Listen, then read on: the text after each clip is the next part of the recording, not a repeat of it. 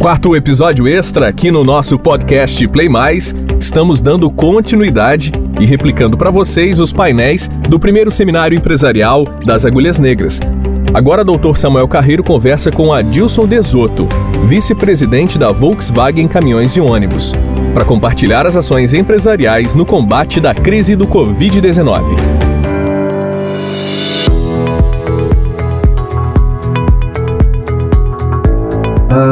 Bem, ouvimos juristas até agora, né? Agora vamos, vamos trazer a experiência empresarial para a conversa, ok?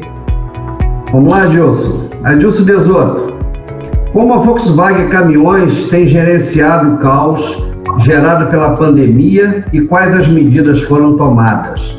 Em especial, quais têm sido as saídas encontradas pela Volkswagen Caminhões para solucionar os conflitos com seus clientes, fornecedores, concessionários e funcionários? Obrigado, Samuel. Primeiro, eu queria começar parabenizando aí o Limburgo pela iniciativa, pela, parabenizando a ACA pela brilhante iniciativa. E é um prazer para mim estar aqui discutindo esse tema com, com um painelista tão renomados, gente tão, tão expert no assunto. Estou aprendendo bastante aqui com o doutor Neto, doutor Balheiro, com a Samanta, doutora Samanta, aprendendo bastante aqui, né? A gente vem, vem falando muito dessa história, antes de gente entrar especificamente na resposta, a gente falando muito dessa história da pandemia, das mudanças que a pandemia vai, vai provocar, né? Mas o mundo já vinha num processo grande de transformação pela tecnologia. A tecnologia 5G, que está chegando aí, vai possibilitar que os carros não precisem mais de motorista, que o cirurgião possa fazer cirurgia de forma remota, Hoje já tem tecnologia para repor o, o, a, a dispensa de casa, fazer a leitura do que está faltando, mandar para algum lugar, para algum depósito, que faça a seleção do que está faltando, que empacote isso e ser entregue na porta de casa por um drone. Essa tecnologia já existe. É uma coisa cara. Não é usado porque é caro, mas a tecnologia já existe. Então, nós estamos no limiar de uma mudança muito grande para a tecnologia. E a pandemia vai acelerar todo esse processo de mudança, vai, vai, vai acelerar muito, né? Esse processo de mudança. E se fala muito dessa história de novo normal, né? O que nós estamos fazendo aqui é a discussão desse novo normal. Isso é uma coisa bacana, né? Nós estamos discutindo porque o que é o normal? O normal é o que a maioria das pessoas faz, o que, o que, o que é aceito pela sociedade, né? O que o normal é feito pela, pela, pela maior parte das pessoas, né? Vem da distribuição estatística, né? Quando você tem a maior parte das pessoas fazendo, que é a normal, é, isso se chama de normal. Nós estamos aqui discutindo o novo normal, estamos discutindo coisas para se evoluir, né? Para se evoluir essa relação entre empresas, para se dar mais celeridade aos, aos, aos processos, né?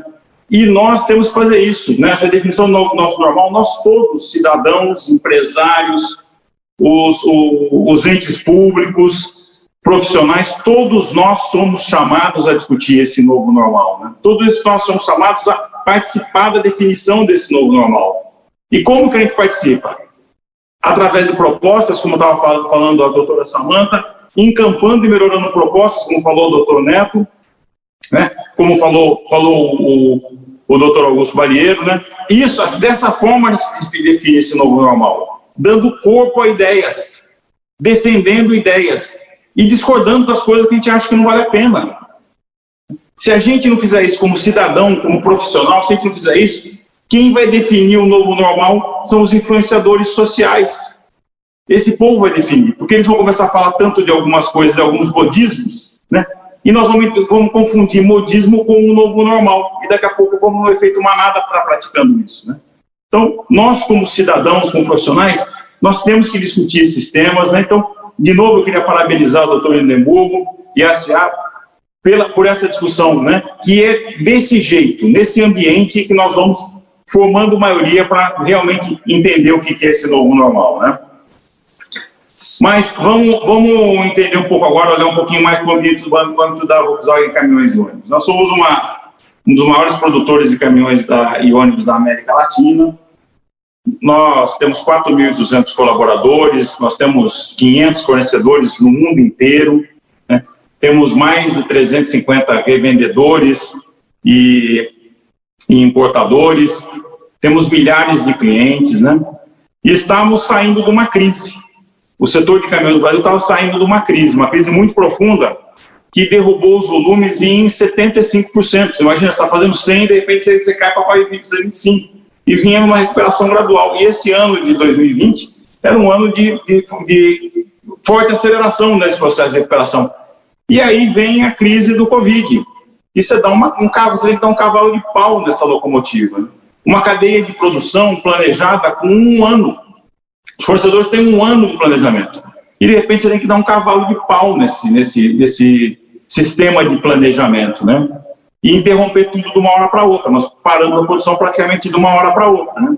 Ficamos um, um mês aí com produção parada, mandamos todo mundo para casa em home office, administrativos, os funcionários de, de chão de fábrica, nós colocamos em férias coletivas, aí começamos o processo de, de, de como, como saímos disso daí, né? Como saímos disso daí. E essa é uma crise diferente. Por que, que ela é uma crise diferente? Porque ela é uma crise de saúde com repercussão econômica. Quando que nós tivemos na história uma última crise de saúde com repercussão econômica? No início do século, durante a Primeira Guerra Mundial, a gripe espanhola. Quem estava vivo nessa época? Quem que tem experiência disso daí? Então, a experiência para vivenciar essa crise, ela não é tão grande assim. Por quê? Porque ninguém viveu uma crise igual essa, né?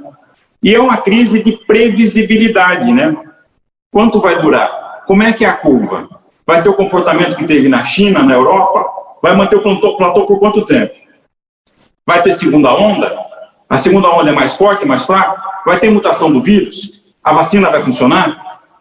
Então, se você for olhar e tentar botar isso em qualquer modelo para tentar gerenciar e olhar para trás nas outras crises, você vai, nós vamos ver que não dá para comparar. É uma coisa completamente diferente essa, essa crise. Então, a experiência passada ajuda, mas não ajuda tanto. Né? Então, a partir daí, nós começamos a desenvolver formas de tratar com os nossos stakeholders, com os nossos funcionários, com os nossos com os nossos fornecedores, com os nossos revendedores, com os nossos clientes. Né? E também tem que falar com o acionista, porque o acionista continua querendo retorno, né? Ele continua querendo, querendo que a gente adote medidas que, que, que, que também sejam de interesse dele, né? E, e nesse processo nós, nós vimos o seguinte, quando você tem uma coisa que tem um nível de incerteza muito alto, a melhor coisa que você pode oferecer é previsibilidade. Então, a base de tudo que nós tentamos fazer foi oferecer para os stakeholders previsibilidade. Mas, Adilson, como é que vai, vai ter previsibilidade num ambiente tão incerto? Você roda cenários, vai entendendo o que é o mais provável e vai trabalhando dentro desses cenários com a previsibilidade que você tem e comunicando isso.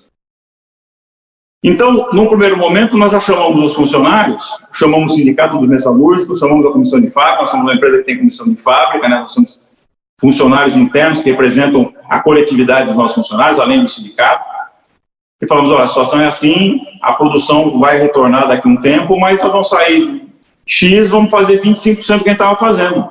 Nós estamos fazendo 200 carros por dia, vamos fazer 50. Mas vai diminuir muito o volume que a gente estava fazendo. Certo? E ah, por, por, exemplo, essa queda de volume. Né?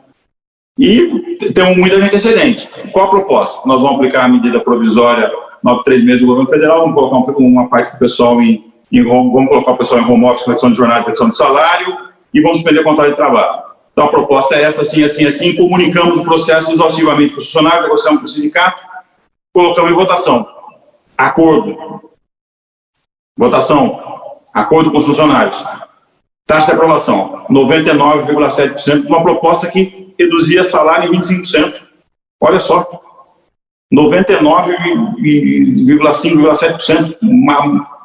Todo mundo votou de forma favorável. Por quê? Porque entenderam, conseguiram entender a previsibilidade. Porque a empresa está falando o seguinte: não sabemos como é que onde isso vai acabar, mas vamos tentar sair disso da melhor forma possível juntos. De novo, acordo. O, o melhor da história é eu cedo um pouquinho, você cede um pouquinho e juntos atravessamos a ponte. Uh, fornecedores, eles estavam preparados para fazer X caminhões, de repente falou assim, vamos parar um mês tudo que você se preparou de material, vamos retornar dessa forma. Também com os fornecedores, processo intenso de comunicação, dando previsibilidade. Vai acontecer isso, vamos fazer esse volume, depois vamos para esse, depois vamos para esse. Ah, mas e o material que eu já trouxe? Negocia aqui, negocia ali, cede um pouco aqui, cede um pouco ali, combina uma condição diferente de, de pagamento, aceita algum estoque, certo? e busca-se o um entendimento. Hoje, no, com os nossos funcionários, para uma empresa de 4 mil funcionários, nós temos 20 e poucos processos trabalhistas, um número muito baixo, muito baixo. Né? Nós não somos uma empresa, nós, nós, não, nós somos uma empresa que não, não busca o litígio, nós procuramos sempre o acordo. Nós, com os nossos fornecedores, não temos nenhum processo judicial, nenhum, zero. Com os nossos revendedores, nós temos zero processo judicial. E nos revendedores também, assim, olha, o revendedor foi ao contrário, né? quando paramos de forma brusca, tinha, tinha gente que tinha cliente para os caminhões. Assim, olha, esse caminhão não vou conseguir te entregar aqui, vou te entregar um pouco depois. Né? E também tem um processo de negociação, porque ele também, o, o, o revendedor também vem para a gente e fala, aquele caminhão que eu queria, agora eu não quero mais. Só vou querer ele mais para frente, então você tem que segurar esse caminhão. Certo? Então também um ambiente de negociação. E a mesma coisa com, com, com, com os clientes finais, quer dizer, a chave de tudo tem sido um processo transparente de comunicação e que confira para essa cadeia que é longa, complexa, com muitos fornecedores, que tem muitos funcionários, que tem muitos subfornecedores, o maior e melhor nível de previsibilidade uh, uh, possível. Por quê? Porque dessa forma que se constrói a confiança. E as relações para que os acordos aconteçam, as relações para que se evite o conflito, que se tenha divergência, porque divergência nós vamos ter porque cada um olha por um ponto de vista, cada um defende os seus interesses. O problema não é ter divergência, o problema não é, não é pensar de forma diferente. Porque uma mesma situação olhada sobre parâmetros diferentes, ela tem interpretação diferente. Então, divergência nós vamos ter. O problema é transformar a divergência num conflito. E para tra não transformar a divergência em conflito, é fundamental que exista confiança. O ambiente tem que existir um ambiente de confiança. E esse ambiente de confiança é, é, é conseguido de que forma? Com transparência na comunicação, certo? Onde as pessoas que, que como, como falou como falou o meu colega um pouco antes aqui, né? a, a, a doutora Samanta, as, as, empresas não são feitas por CNPJ, as empresas são feitas por CPF, as empresas são feitas por pessoas, né? E as pessoas têm que confiar nas pessoas. Né? Então, é dessa forma que a gente tem trabalhado nessa crise que é séria, que é grave, que vai acelerar muito o processo de mudança, que vai acelerar muito o processo de transformação, mas que pode nos fazer sairmos mais fortes, que pode nos, nos fazer sairmos com processos mais robustos e mais simples. Porque assim, né?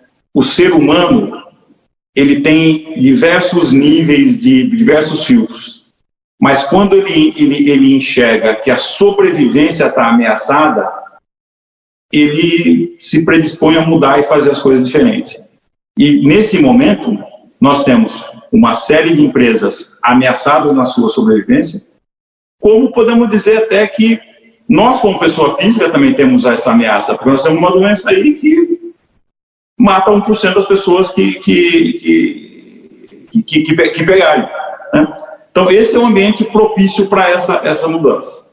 E, de novo, queria voltar só naquela fala inicial, de que somos todos nós convidados a sermos protagonistas desse processo de mudança, como consumidores, como cidadãos, como empresários, como profissionais, como entes públicos.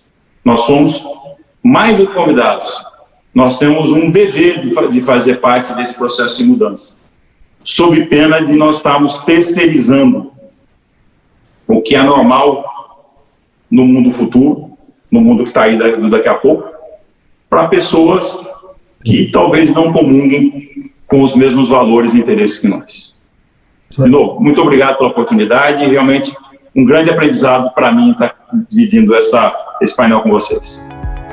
Obrigado, Edilson, pelas suas palavras, obrigado pela, pela sua visão do dia a dia do empresariado, que está também fortemente impactado com tudo isso que está acontecendo no, no país, na verdade, é nem no país, no mundo inteiro, né? Em relação às mudanças que teremos que enfrentar todos nós para atravessar essa, essa tormenta.